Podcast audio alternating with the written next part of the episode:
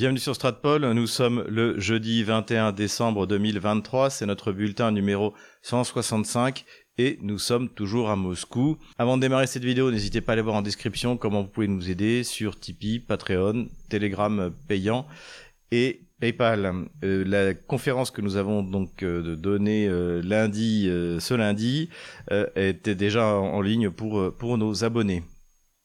Vous pouvez également, comme c'est bientôt Noël, vous procurer des cadeaux pour, pour vos amis, le livre noir de la gauche française, Ukraine, pourquoi la France s'est trompée, ou pourquoi pas un abonnement à Géopolitique Profonde, donc euh, qui est notre partenaire. Et d'ailleurs, on vous prépare une surprise pour euh, le début du mois de, de janvier. Pour ceux qui veulent apprendre le russe, vous avez des cours en ligne avec également notre partenaire Logios. Et puis, pour vous doter d'un VPN, car il faut se doter d'un VPN, vous avez Planète VPN qui est également notre partenaire. Il faut se doter d'un VPN parce qu'on ne sait pas ce que va devenir Twitter. Donc, euh, le, Thierry Breton, donc le, bourgeois gauchiste euh, que la France a délégué à l'Union européenne pour euh, mettre en place, et ça, on peut dire qu'ils savent le faire. je vous renvoie à mon livre noir de la gauche française. Donc, au niveau de la répression, la bourgeoisie de gauche a toujours été au top. Donc là, il est chargé en fait de, de contrôler tous les réseaux sociaux pour euh, empêcher qu'il y ait tout simplement une, euh, une vue alternative, une vision alternative des, des problèmes de ce monde. Donc là, Thierry Breton a lancé une procédure contre Twitter. Du point de vue légal, je vois pas comment il pourrait réussir, puisqu'encore une fois, le Twitter, devenu X par Elon Musk, est prêt à coopérer. Notamment, par exemple, vous n'avez pas de Twitter RT en français euh, parce que c'est interdit euh, en France. Mais en revanche, il faut prendre des lois, il faut désigner, il faut qu'il y ait une décision euh, légale ou législative pour interdire, mais pas une interdiction a priori, ce que souhaite, encore une fois, on l'a expliqué Thierry Breton, c'est-à-dire d'avoir des censeurs, ce que précisément Elon Musk a viré, c'est-à-dire ces gens qui ne servent à rien, à part imposer une censure qui seront bien, bien sûr tous des gauchistes, anti-Trump, anti-Poutine, anti-chinois, euh, tout ce que vous voulez, etc., etc. Donc, euh, mine de rien, Elon Musk eh bien, est en train de se battre pour nous. Alors euh, de son côté, eh bien, il a un QI de 155 et il est euh, multi multi euh, milliardaire. Mais de l'autre côté, vous avez bah, un QI de 80, mais avec avec toute la bureaucratie européenne et cette capacité de nuisance du du régime de Bruxelles. Donc, bah, écoutez, on va voir ce que ça va donner. En tout cas, ce qui est clair, c'est qu'il faut préparer le pire. Donc Telegram, allez vous inscrire sur Telegram. Ceux qui sont sur Twitter, allez vous inscrire sur Telegram et, également procurez-vous un VPN, que ce soit Planète VPN ou un autre, c'est vraiment nécessaire. Je reviens sur mon dernier bulletin. Vous êtes nombreux à m'avoir dit que j'étais trop dur avec le jeu vidéo, qu'il y avait des jeux vidéo extrêmement bien faits, euh, avec des références historiques sérieuses, etc. Je vous l'accorde. Donc, euh, je ne mets pas tout le monde dans le même panier. Et il est vrai qu'on peut à la fois jouer aux jeux vidéo et en même temps lire euh, des livres d'histoire et notamment d'histoire militaire. Donc voilà, je, je, je, bats un petit peu en traite sur les jeux vidéo, mais ne faites pas que ça quand même. Hein. Petite également précision, euh, je n'ai rien contre les personnels navigants dans les avions, notamment les, les hôtesses de l'air. C'est un très beau métier, je voyage souvent dans les avions. De temps en temps, d'ailleurs, on me reconnaît et je suis très très bien euh, traité, je dois dire. C'est m'est arrivé il y a pas très longtemps. Donc, je n'ai rien contre les hôtesses de l'air, à condition qu'elles fassent pas de l'analyse euh, euh, militaire. C'est tout. C'est juste que, ce que je veux dire. Voilà, ne voyez aucune méchanceté dans la manière dont je me moque de ce pauvre Xavier Titelman. Mais revenons au XXIe siècle et aux informations économiques. La première information, eh bien, c'est que le Japon a augmenté au mois de novembre ses importations de gaz liquéfié russe de plus de 46%. Donc euh, je rappelle que la position du Japon, qui est celle que nous aurions dû tenir évidemment, euh, c'est que l'énergie c'est stratégique, donc euh, il veut bien appliquer des sanctions, notamment sur les, tout ce qui est semi-conducteurs électroniques, mais sur les achats de gaz et de pétrole à la Russie, il est hors de question, c'est stratégique. Donc c'est ça qu'on observe qui est intéressant, hein, que ce soit le Japon ou la Corée du Sud, c'est que malgré tout, l'intérêt national euh, dépasse la, la, peur qu'on a des représailles du côté de Washington, hein, de la puissance tutélaire.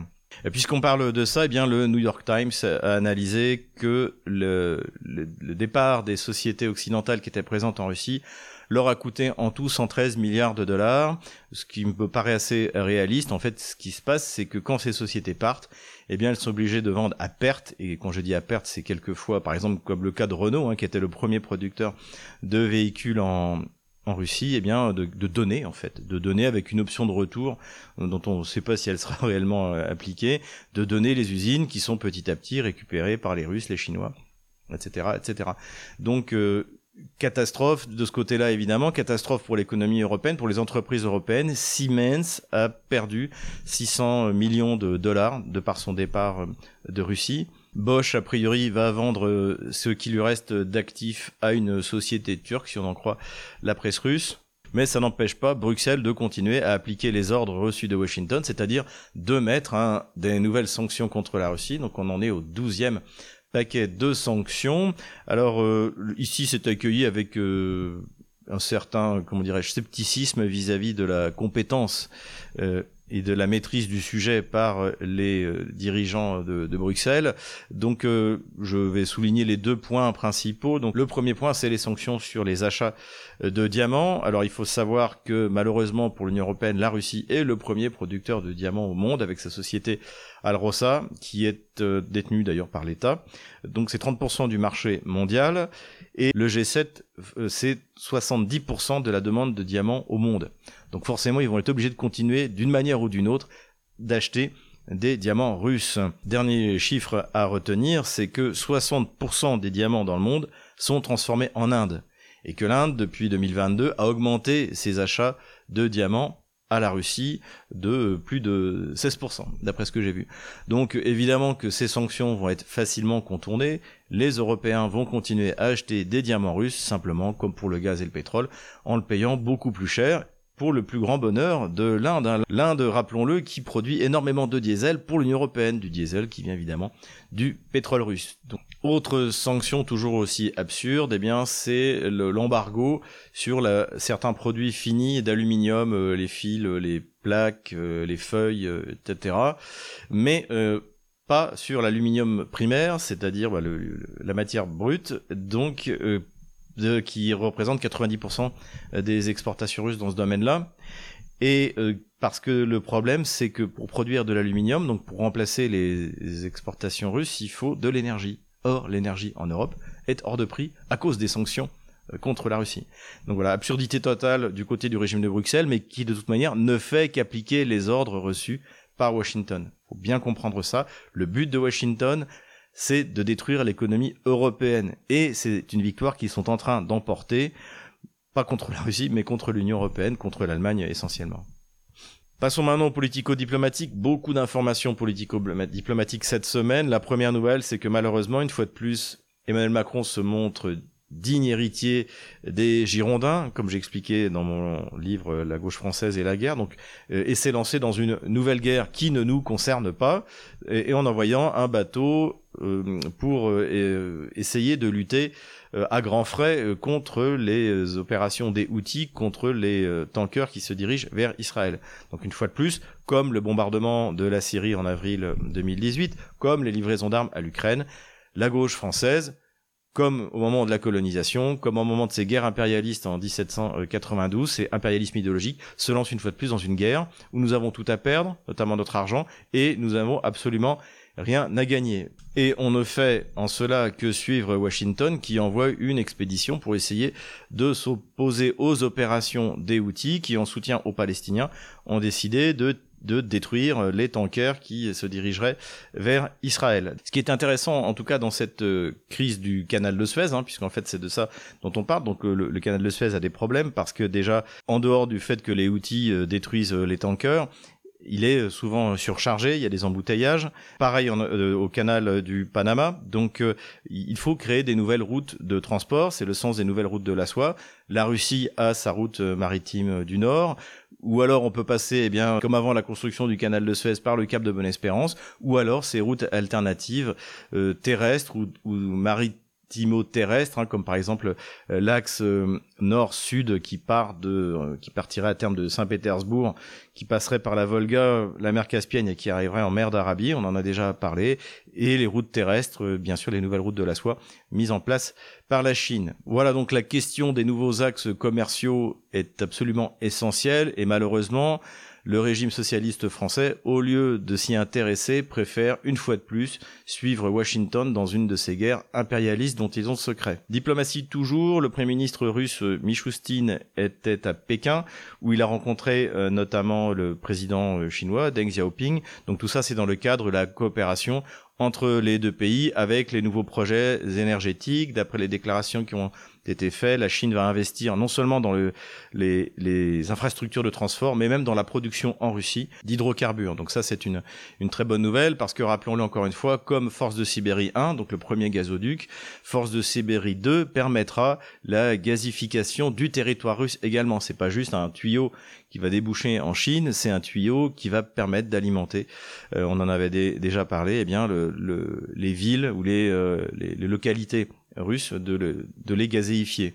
Le président Deng Xiaoping a d'ailleurs souligné que le but qui avait été fixé par lui et Vladimir Poutine il y a cinq ans euh, d'atteindre 200 milliards d'échanges entre la Chine et la Russie avait été euh, dépassé, donc que la relation entre Pékin et Moscou avait atteint un niveau de confiance et d'efficacité euh, comme on n'en avait jamais vu. Aux grand dames évidemment de Washington. Diplomatie encore, on va parler un peu de Sergei Lavrov, l'excellent ministre des Affaires étrangères russe qui s'est rendu à Marrakech pour participer au forum russo-arabe. Il s'est rendu ensuite en Tunisie, donc tourné dans le Maghreb, où la Russie a évidemment la cote pour des différentes raisons historiques, y compris avec le Maroc, qui pourtant est souvent considéré comme un pion américain dans le Maghreb. On a appris également de Sergei Lavrov dans une interview donc qu'il a donnée où il dresse le bilan de l'année 2023 euh, qu'en septembre, il a informé le secrétaire général de l'ONU, Antonio Guterres, que la Russie n'avait toujours pas reçu la liste des victimes de Boucha parce que personne ne veut communiquer la liste ni euh, du côté kievien ni du côté euh, des occidentaux. Donc visiblement, on est dans le même mensonge que la destruction du Boeing MH17. Hein, les, Russes, encore une fois, et même le, parquet euh, avait demandé à Washington euh, les photos, les preuves de l'origine du départ de missiles côté contrôlé par les rebelles. C'était ça ce qui avait été vendu. Et puisque John Kerry avait dit au lendemain de la destruction du MH17, il avait dit que les, les États-Unis avaient la preuve, euh, avaient euh, quasiment filmé le, le, départ du coup. Et donc quand le parquet avait demandé euh, les photos en question, Washington avait répondu non, on peut pas vous les donner, c'est secret défense, faut nous croire sur parole. Donc évidemment que Kiev et les Occidentaux, pour la même raison, ne veulent pas donner la liste des morts de Butcha parce que ça permettrait des vérifications qui pourraient être encombrantes par rapport au, narratif. Euh, rappelons que le massacre de Boucha, si massacre a eu lieu, a été accompli par les otano-kieviens et que ça a été fait à la veille de la visite de Boris Johnson qui a mis fin aux négociations et au traité de paix qui allait être signé entre Kiev et Moscou. Maïdan à Belgrade, donc ça a été très bien expliqué par un journaliste euh, serbe qui a donné une interview sur RT en français, donc qui s'appelle Philippe Rodic, donc qui écrit dans la revue Pechat. Donc, ce qu'explique Rodic, c'est qu'il y a eu plusieurs élections au même moment. Il y a eu une élection législative qui a été largement remportée à près de 50% par le parti au pouvoir de Vucic, alors que le, le parti, on va dire pro-UE, pro-Bruxelles, n'a fait que 23%. Cette élection-là n'est pas contestée. Celle qui est contestée, c'est celle que a perdu également le parti euh, pro-UE, euh, c'est l'élection pour le, la municipalité de Belgrade. Là, la, la, la différence est moins large, c'est 5 ou 6 alors pourquoi cette déception de la part des euh, pro-Bruxelles? C'est qu'en fait, ils espéraient s'emparer de cette capitale. S'emparer de la capitale, c'est quelque chose d'important avant d'arriver au pouvoir. On l'a vu très bien euh, en Pologne récemment. Varsovie est une ville gauchiste euh, et ça a permis de petit à petit s'emparer du pouvoir avec la bêtise du PIS qui, au lieu de s'occuper des questions intérieures polonaises, a voulu se lancer dans une guerre impérialiste contre la Russie en Ukraine. Résultat, on peut le voir d'ailleurs maintenant au passage. Hein, le ministre de l'égalité, c'est une féministe fanatique pro-avortement. Bravo le PIS. Euh, malheureusement, je craignais le pire pour la Pologne et le pire est arrivé à cause de la bêtise euh, des euh, dirigeants du PIS. Petit conservateur, au cas vous n'avez pas oublié. Et donc là, en fait, le plan est elle-même, c'est-à-dire que bon, l'emporter du point de vue national en Serbie, pour l'instant, c'est impossible. En revanche, prendre la capitale aurait été un pas euh, extrêmement important et efficace. Et c'était visiblement le plan euh, du département d'État américain, de George Soros, de Bruxelles, etc., etc. Et ça a échoué. Ça a échoué parce que malgré tout, les euh, gauchistes à Belgrade sont encore minoritaires. Donc, Maïdan, pour, essayer d'obtenir un nouveau scrutin. Donc, a priori, euh, Vucic a dit qu'il était d'accord euh, pour euh, qu'il y ait un revote dans les bureaux de vote qui, qui étaient en litige, mais évidemment, ça ne changera absolument rien. Est-ce que les gauchistes serbes vont accepter leur défaite ou pas? On va le voir. Cela dit, j'ai contacté quelques amis à Belgrade, ils sont assez optimistes. Ils pensent pas que cette population soit capable de renverser par la force le pouvoir légal, puisque en Serbie, contrairement en Ukraine, les nationalistes sont pas pro-occidentaux, pas du tout, et pas pro-OTAN, pas du tout. On parle un peu de Vladimir Poutine, donc au passage qui a posé officiellement sa candidature euh, pour la présidentielle qui aura lieu euh, le 17 mars 2024. Alors on ne sait pas encore trop qui va s'opposer à lui, qui va oser s'opposer à lui ce serait quand même bien que les communistes et les nationalistes présentent quelqu'un. C'est eux la, véritable opposition en Russie. Au passage, Vladimir Poutine a fait beaucoup de déclarations très intéressantes sur lesquelles on reviendra petit à petit. Il y en a une qui m'a frappé, c'est le mépris de Vladimir Poutine pour les élites européennes, les élites de gouvernement, qu'il considère comme des lâches parce qu'ils sont incapables de résister à la pression de Washington, alors que Washington est en train de détruire l'économie européenne. Donc évidemment, on pense principalement à Emmanuel Macron. Au passage sur Emmanuel Macron, donc la dernière fois j'avais euh, euh, parler de cette réponse qu'a fait Vladimir Poutine aux journalistes de TF1 LCI sur la relation entre la, France et la, Russie, en disant la Russie est prête à reprendre contact avec la France si elle le souhaite, si elle le souhaite pas, tant pis. Et évidemment, Emmanuel Macron a répondu comme le mal élevé euh, qu'il est, euh, oui, j'ai pas changé de numéro de téléphone et je suis prêt à recevoir Vladimir Poutine s'il veut nous proposer une proposition de paix en, Ukraine. Donc là, c'est pareil, il a pas compris le message de Vladimir Poutine. Euh, Vladimir Poutine ne l'invite pas à faire l'intermédiaire avec Kiev. Désormais, la Russie parle directement à Washington.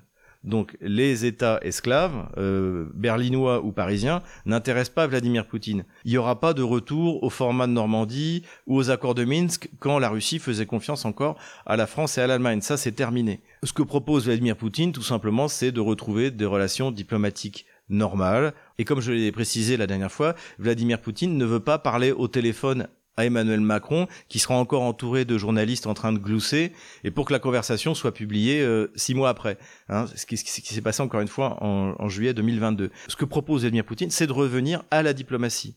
Donc pour ça, il faut travailler. J'espère qu'il y a encore quelques personnes euh, euh, compétentes au Quai d'Orsay pour organiser ça, mais j'ai quelques doutes.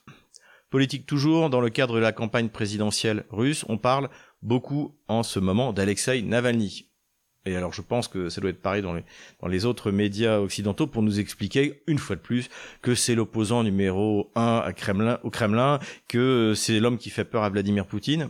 Euh, c'est juste ridicule. Navalny ici tout le monde s'en moque. Hein. Euh, personne ne parle de ça. Je vous le dis tout de suite. Euh, il, il s'est pris encore récemment 9 ans de prison pour les différentes magouilles dont il est à l'origine dans l'indifférence générale. Navalny est un multi-escroc, multi-condamné.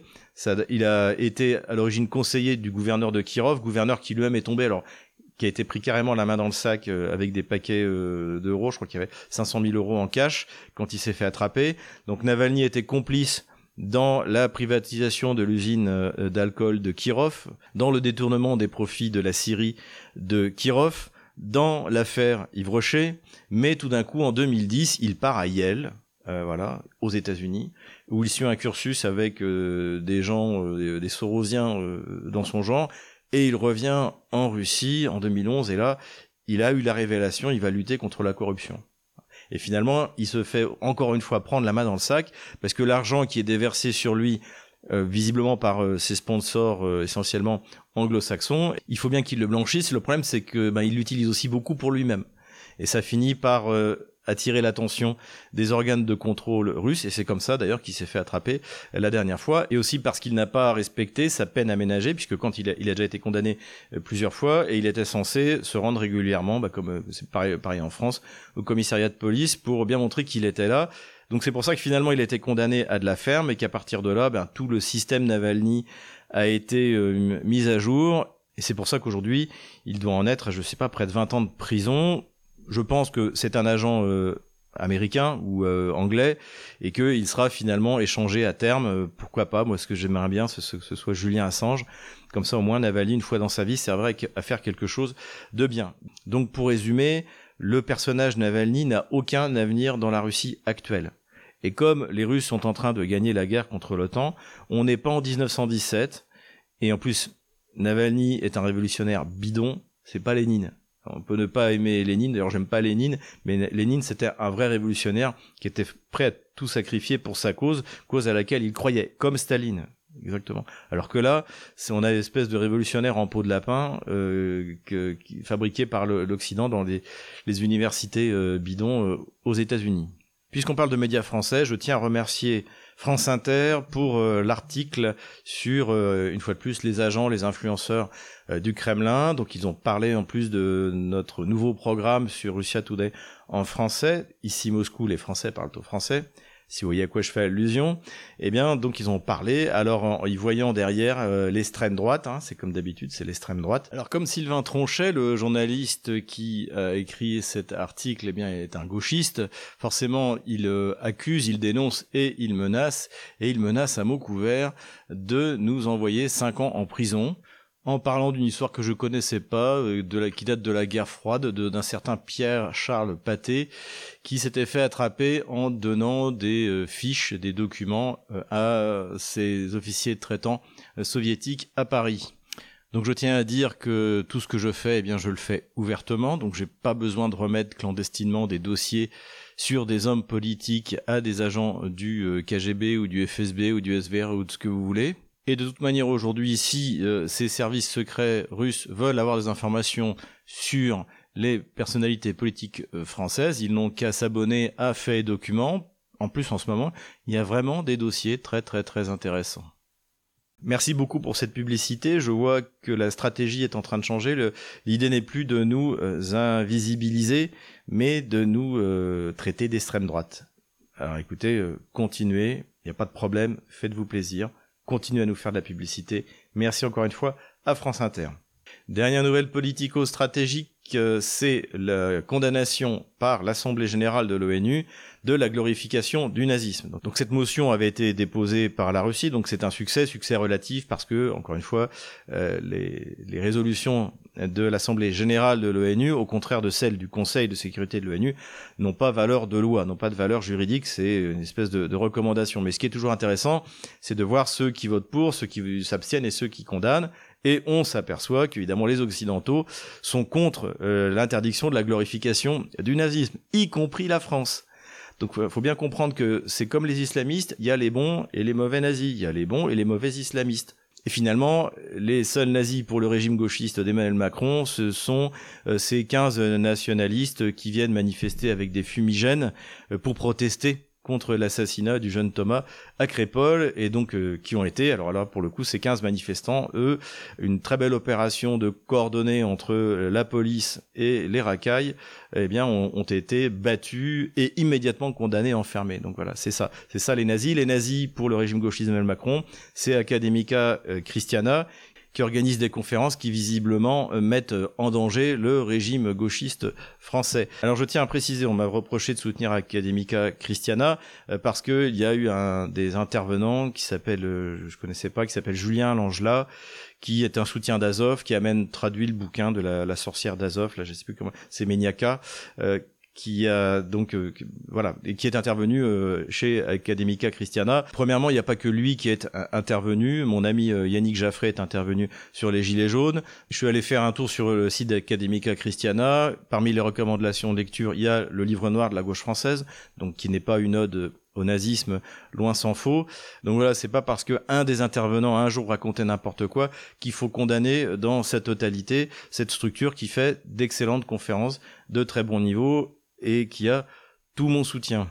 Et je vous renvoie une nouvelle fois sur mon chapitre La gauche française et la collaboration, et vous verrez que ceux qui ont collaboré avec les nazis pendant l'occupation, c'était la gauche. Les nationalistes, eux, ils résistaient, comme le colonel de la Roque, comme le général de Gaulle. Voilà ce que je voulais dire sur ce sujet. Un peu d'armement maintenant. J'avais expliqué lorsqu'on a vu arriver les premiers T-62 modernisés, donc c'est des chars euh, soviétiques assez anciens. J'avais expliqué qu'évidemment c'était pas des chars qui seraient envoyés pour euh, donner l'assaut euh, sur les lignes ennemies, mais que ces chars seraient davantage utilisés comme une artillerie de campagne.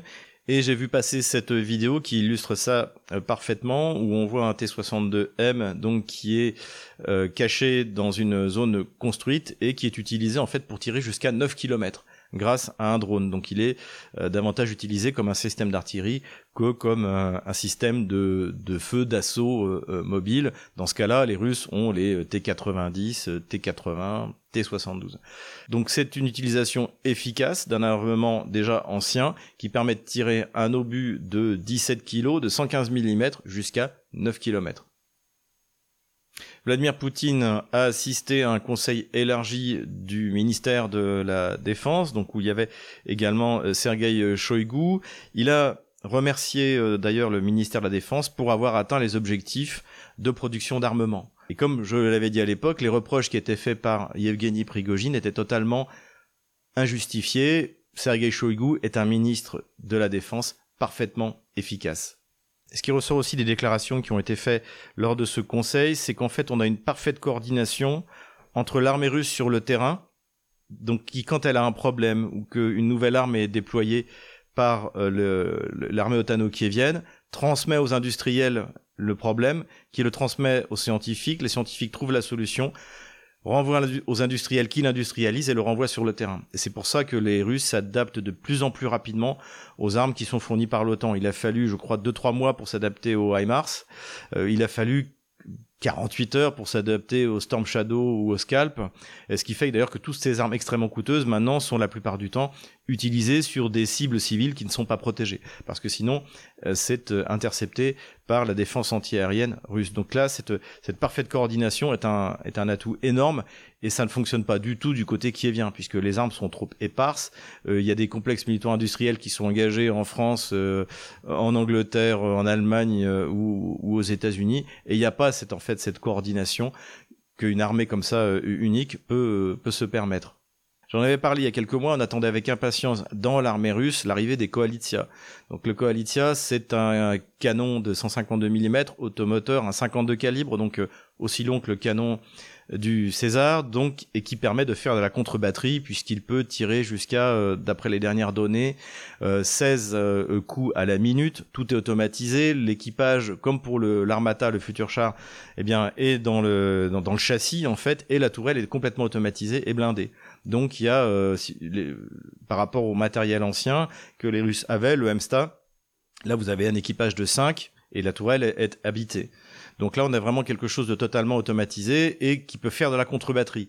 Et c'était la faiblesse de l'armée russe, c'est-à-dire que face au euh, Paladin euh, M109 américain, face au César, malgré sa fragilité qui a été dénoncée notamment par les, les, soldats ukrainiens, euh, face au Panzer 2000 allemand, les Russes étaient euh, démunis pour les tirs de contre-batterie. Avec le Koalitia, ce serait plus le cas. Donc si cette arrivée de, se confirme, c'est une excellente nouvelle et c'est une brique supplémentaire dans le système de bataille russe. Hein. C'est comme ça que fonctionne l'armée russe. Et je pense que encore une fois, l'armée russe se lancera de nouveau dans une grande offensive le jour où elle sera parfaitement prête avec toutes ces briques qui manquent, euh, avec une accumulation de munitions, de capacités logistiques, euh, pour euh, pouvoir encore une fois faire une grande offensive avec un minimum de pertes. Donc si ça se confirme, c'est une excellente nouvelle pour l'armée russe. Dernière nouvelle sur l'armement, qui s'inscrit dans le cadre de la conférence de presse que Zelensky a dû donner, parce qu'il il a eu un petit problème, c'est que on s'est aperçu, ça a été dit par Neuronews et après un sondage Gallup, c'est que 75% des Ukrainiens qui avaient Internet ont suivi le tout ou partie de la conférence de presse de Vladimir Poutine. Alors ce qui est normal parce que ben, il y a une partie de la population ukrainienne qui n'a pas encore été libérée par l'armée russe, mais bah, qui finira euh, vraisemblablement réintégrée à l'intérieur de la Fédération de Russie. Donc ça c'est une première chose. Donc c'est normal qu'ils écoutent ce que ce que dit leur euh, futur président. Et puis l'autre c'est que visiblement euh, même ceux qui seront pas intégrés dans la Fédération de Russie ont envie de savoir réellement ce qui se passe et c'est pas en écoutant Zelensky que ça va ça va donner des résultats. Donc face à cette catastrophe de relations publiques, les spin doctors autour de Zelensky lui ont dit qu'il fallait faire une conférence de presse donc qui est truquée du début jusqu'à la fin et il a fait quelques déclarations intéressantes. Dans le domaine de l'armement, il a expliqué que l'Ukraine allait produire l'année prochaine un million de drones. Donc là, c'est pareil avec l'idée, on n'a pas assez de munitions, mais grâce à la magie, on va pouvoir euh, faire mieux que les Russes, puisque les Ukrainiens ont reconnu qu'ils étaient complètement dépassés euh, par les drones russes. Le problème, c'est qu'ils sont dépassés par le nombre de drones russes, mais ils sont aussi dépassés par la guerre électronique russe. Donc s'ils n'ont pas résolu ce problème, euh, un million de drones, ça va pas les aider euh, euh, plus que ça. Est-ce que cela va être une arme magique qui va permettre de changer le cours de la guerre? Comme l'explique Zelensky, évidemment non. Ce qui manque à Kiev et que l'OTAN ne peut pas lui donner parce que l'OTAN ne l'a pas soi-même, c'est un système de bataille cohérent pour essayer de tenir tête à l'armée russe qui, elle, en a un, qui se consolide jour après jour. Avant la carte militaire, comme d'habitude, nous allons aborder quelques considérations militaires générales. On a eu quelques déclarations intéressantes du côté ukrainien. Donc euh, tout d'abord le chef du renseignement militaire, Boudanov, qui a donné une euh, interview dans la presse ukrainienne, qui a déclaré qu'en fait, euh, eh bien tous les Ukrainiens qui étaient vraiment volontaires pour se battre, en fait, avaient été tués en 2022. C'est exactement ce que nous avions dit. Hein. Et c'est la stratégie russe depuis juin 2022. C'est la destruction du potentiel militaire euh, qui vient. Ça veut dire aussi qu'en fait, ils n'étaient pas si nombreux que ça ceux qui voulaient se battre, puisque beaucoup euh, d'Ukrainiens euh, sont euh, partis à, l'étranger. D'ailleurs, selon toujours la, les, résultats de la, du contrôle des frontières ukrainiens, il y a 6000 hommes ukrainiens par jour qui quittent le pays d'une manière ou d'une autre. Donc ça aussi, ça montre bien que le mythe de l'Ukraine qui se lève tout entière pour se défendre, est complètement faux. Ceux qui se sont levés pour défendre l'entité ukrainienne, auxquels on se demande pourquoi ils croyaient, bon, sauf les, sauf ceux du, de, de Galicie et de Volhynie, de l'ouest de l'Ukraine, eh bien, ils sont morts. Ils sont morts. Et donc, c'est c'est d'ailleurs ce que dit Boudanov. Il dit les, les nouveaux, nouvelles recrues qui sont démobilisées ne veulent pas se battre, sont pas motivés, et le niveau euh, euh, euh, baisse de manière effroyable. C'est exactement l'analyse que, que nous faisions nous. C'est l'analyse que fait Yuri Podoluka côté russe. Donc ça, c'est intéressant, c'est que c'est le directeur du renseignement militaire qui le dit. Alors ce qui est étonnant, c'est que lui parle de maintenir une armée d'un million d'hommes, alors que Zelensky nous expliquait qu'il y en avait 600 000 la semaine dernière. Donc là aussi, c'est pareil, c'est très très difficile d'avoir des chiffres euh, sérieux. Je rappelle que côté russe, on est à 617 000 hommes. Euh, c'est-à-dire que contrairement à ce que je disais la dernière fois, si finalement ils ont un million d'hommes, la Russie combat depuis le début en infériorité numérique et l'emporte C'est quand même remarquable, hein, euh, alors que les autres sont équipés avec du matériel soi-disant miraculeux de l'OTAN. Zelensky, dans la conférence de presse dont j'ai déjà parlé, a répondu à une question sur la mobilisation en disant que les militaires lui demandaient de mobiliser entre 450 000 et 500 000 hommes, mais qu'il ne savait pas s'il allait le faire parce qu'il fallait les former, que ça allait prendre du temps, coûter de l'argent, qu'on n'était pas certain de l'aide occidentale, etc., euh, etc. Alors tout ça, évidemment, c'est un moyen de rejeter sur les militaires la mobilisation supplémentaire si elle doit avoir lieu, donc euh, c'est-à-dire que amplifier encore ce mouvement de chasse à l'homme dans toute l'Ukraine, dans les clubs de sport, les centres euh, commerciaux, qui, qui montrent que la survie de l'entité ukrainienne n'intéresse pas les, les Ukrainiens eux-mêmes. Beaucoup d'observateurs considèrent que bah, l'Ukraine va finir par faire une mobilisation générale hommes, femmes, euh, pourquoi pas enfants, sur le modèle du Volkssturm allemand en 1944. Et c'est d'ailleurs ce que dit le général Ben Hodges. Alors le général Ben Hodges, c'est l'ancien commandant des forces de l'OTAN en Europe, c'est quelqu'un de très connu, donc c'est pas c'est pas n'importe qui. Il a dû travailler d'ailleurs avec euh, qui devait être son adjoint ou quelque chose comme ça. Et donc lui, il a dit a carrément dit ça. Il a dit il est temps que l'Ukraine fasse comme l'Allemagne en 1944. Hein, parce que ça a super bien marché le Volkssturm. Et l'histoire, l'histoire l'a montré. Donc on en est à ce niveau de folie. Hein. Faut dire que Ben Hodges est un peu embêté parce que comme Dourakovlev ou, ou Goya, euh, il nous annonçait la victoire de l'Ukraine depuis euh, depuis un an et demi. Voilà donc le niveau de fanatisme hein, des, des, élites euh, otano-kieviennes et dont les premières victimes, eh bien, ce sont euh, ces malheureux Ukrainiens. On a encore un gamelin cette semaine, un gamelin qu'on connaît bien, c'est le colonel Goya qui nous a expliqué dans le journal du dimanche euh, que euh, en fait la, guerre était figée parce que les deux parties ont des problèmes d'artillerie et que on est toujours au niveau de l'artisanat dans la production du matériel militaire. Et je ne sais pas s'il a vraiment bien suivi la, montée en puissance du complexe militaire-industriel russe. Il ressort les mêmes euh, âneries qui sortaient depuis le début, euh, notamment sur le fait que les Russes, hein, rappelez-vous, ça fait un an et demi que les Russes manquent de, missiles, de munitions, etc., etc. Et il explique, alors c'est ce qu'il avait dit également, avant la contre-offensive ukrainienne, il disait oui, et finalement aujourd'hui la guerre va se limiter à des raids alors, compris ce qui, des raids en mer Noire, on ne sait pas de quoi il parle. S'il parle des, des drones qui que les Ukrainiens essaient désespérément d'envoyer sur le pont de Crimée, bon, euh, pourquoi pas. Alors, cette idée de raid de corsaires, il avait d'ailleurs sorti ça juste avant la contre-offensive réussie de, des troupes kieviennes dans la région de Kharkov en septembre de, de l'année dernière. Donc il avait sorti ça et les Kieviens avaient fait exactement le contraire de ce qu'il avait dit, puisqu'ils avaient, même si la portée tactique a été limitée, ils avaient quand même réussi euh, cette, euh, cette offensive et euh, avait poussé les Russes sous la pression à évacuer la ville euh, de Kherson. Donc en fait, il en sait rien, il veut pas reconnaître qu'il s'est trompé, ni lui euh, ni Dourakovlev, ils sont indécrottables. C'est comme ça en tout cas, bah là c'est notre gamelin de la semaine. Félicitations mon colonel, vous allez être le meilleur cette année 2023, j'ai bien l'impression. Mais passons maintenant à la carte des opérations militaires. Avant de passer aux événements militaires de cette dernière semaine, je voudrais revenir sur une petite carte que j'ai faite, que j'ai publiée sur Twitter pour la commenter. Donc c'était pour montrer le système de défense kievien fondé sur des villes forteresses avec ses avantages et ses limites. Donc là, ce que vous voyez en bleu turquoise, c'est là d'où est partie l'opération spéciale. Et ça donne quand même, euh, au passage, ça rappelle la progression quand même assez impressionnante de l'armée russe qui a toujours été, rappelons-le, en infériorité numérique. Donc, c'était quoi le plan de Kiev? Le plan de Kiev, c'était des lignes de défense qui passaient par des grandes agglomérations. Et donc, dans le nord, je l'ai déjà dit, il y avait la ville de Popasna, qui a été prise euh, en, mi-mars 2022 euh, et définitivement sous contrôle au mois de mai, et donc qui a permis à la Russie de progresser vers la seconde ligne c'est-à-dire vers euh, Bakhmut, qui est tombé en mai 2023. Euh, donc l'avantage évidemment d'avoir des villes, c'est qu'à l'intérieur vous avez des otages, surtout que c'est des régions russes. Donc pour les, les Kieviens, ça pose aucun problème qu'ils se fassent euh, détruire. Ils savent en plus que les Russes hésiteront à tirer parce que bah, finalement c'est les, leurs qui habitent à, ces, à, ces, endroits. En plus des otages, le combat dans les villes, les militaires le savent, donne un grand avantage aux défenseurs. Comme on le voit, la dernière ligne de défense vers Slavyansk Kramatorsk, eh bien, c'est celle-ci. Et les Russes sont en train de pousser dans cette direction du côté de Tchassov et de Konstantinovka. Le problème de s'appuyer sur des villes forteresses, eh ben, c'est que quand vous n'avez pas de grande agglomération, ça ne marche pas. Et comme on le voit, toutes les lignes du nord de la République populaire de Donetsk aboutissent à Avdeyevka et à Marinka. Et ce qui fait que Avdeyevka est un verrou qui, s'il saute, va ouvrir des tas de possibilités pour l'armée russe d'aller plein ouest, ensuite remonter vers le nord, vers le sud. Pareil euh, à Marinka.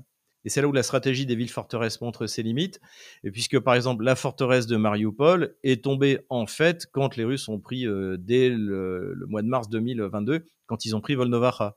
À partir de ce moment-là, le front est passé à 80 km au nord de Mariupol, et ça a été plus qu'une question de temps. Voilà, je voulais faire cette considération sur la stratégie des villes forteresses. Mais revenons aux opérations de cette dernière semaine. Alors vous allez voir, le front n'a pas beaucoup bougé, même si les Russes avancent tranquillement, bien sûrement sur l'ensemble de la ligne de front. Donc euh, la verrue de Krinky ici, où euh, les Kieviens continuent à envoyer des troupes qu'ils envoient de mort certaine à leur faire traverser le Dniepr dans des conditions de plus en plus difficiles. Désormais, euh, l'artillerie russe, l'aviation russe s'en donne à cœur joie, utilise des bombes d'une tonne 5. Hein, on, a, vu ça, c'est très impressionnant. Tout cela n'a aucun sens et c'est vraiment l'opération TikTok la plus sordide que euh, les Otanokeviens ont organisée depuis le début. Du côté du front de Zaporozhye où a lieu l'offensive principale euh, kievienne, eh bien, les Russes sont en train petit à petit de grignoter le peu de territoire conquis, notamment en s'emparant des hauteurs à l'ouest de Robotino à cet endroit-là. Rien de particulier sur le front sud de la République populaire de Donetsk. Et en fait, c'est sur le flanc est que c'est en train de se jouer, puisque les Russes ont avancé, j'en avais pas la dernière fois, vers le village de Pabieda, ils sont quasiment à la frontière du village, et ils sont rentrés dans Novo-Mikhailovka. Et là, on parle du seul véritable axe d'approvisionnement d'Ougledar. Donc euh, là, les choses avancent bien pour les Russes, lentement mais sûrement. Du côté de Marinka, le ministère de la Défense russe n'a toujours pas annoncé le contrôle de la localité. Donc ça veut dire que les Kieviens en contrôlent à peu près encore 1% de la superficie. Du côté d'Avdiivka, pareil, malgré les importantes réserves envoyées par les Kieviens, les Russes continuent à avancer lentement mais sûrement vers le sud. Ils ont agrandi leur présence autour du village de Stepovo ici, vers Berditchi. Mais là où ça bouge le plus, c'est autour de Bakhmut-Artyomovsk. Les Russes continuent à avancer sur les hauteurs autour de Kleshevka. Ils ont pris pied dans le village au nord. Ils sont arrivés également à la périphérie nord du village d'Ivanovka. Et ils ont également pénétré dans la partie nord du village de Bogdanovka, donc toujours hein, dans la perspective de s'emparer de Tchassofyar. Au nord de Bakhmut, les Russes continuent à avancer. Au nord de la localité de Vesselé, là, ici, toujours sur les hauteurs. Et a priori, ils auraient activé le front autour de Sporno. Pas de progression significative autour de la rivière Gelebets dans la région de Kharkov. Les Russes continuent à avancer lentement mais sûrement vers Kupiansk et s'emparent peu à peu de la localité de Sinkovka. J'enlève la ligne de front de la semaine dernière. Voilà la situation au jeudi 21 décembre 2023. Voilà, c'est tout pour aujourd'hui. N'hésitez pas encore une fois à vous inscrire sur nos réseaux sociaux, surtout avec la pression qui est mise par l'Union européenne sur Twitter devenu X. Euh, euh, nous souhaitons bonne chance à Elon Musk pour qu'il résiste à, à, ces petits dictateurs. Euh, donc inscrivez-vous sur Vcontact, Twitter, Telegram, Odyssey, Rumble, tout ça est disponible. J'essaie de le mettre sur un maximum de supports. Et puis, je vous souhaite de joyeuses et saintes fêtes de Noël. Hein. Noël, avant tout, avant les cadeaux, c'est la naissance du petit Jésus. Donc voilà, bah, je prierai bien pour vous, tous qui me regardez. Et je vous dis à la semaine prochaine pour notre émission d'avant le 1er janvier.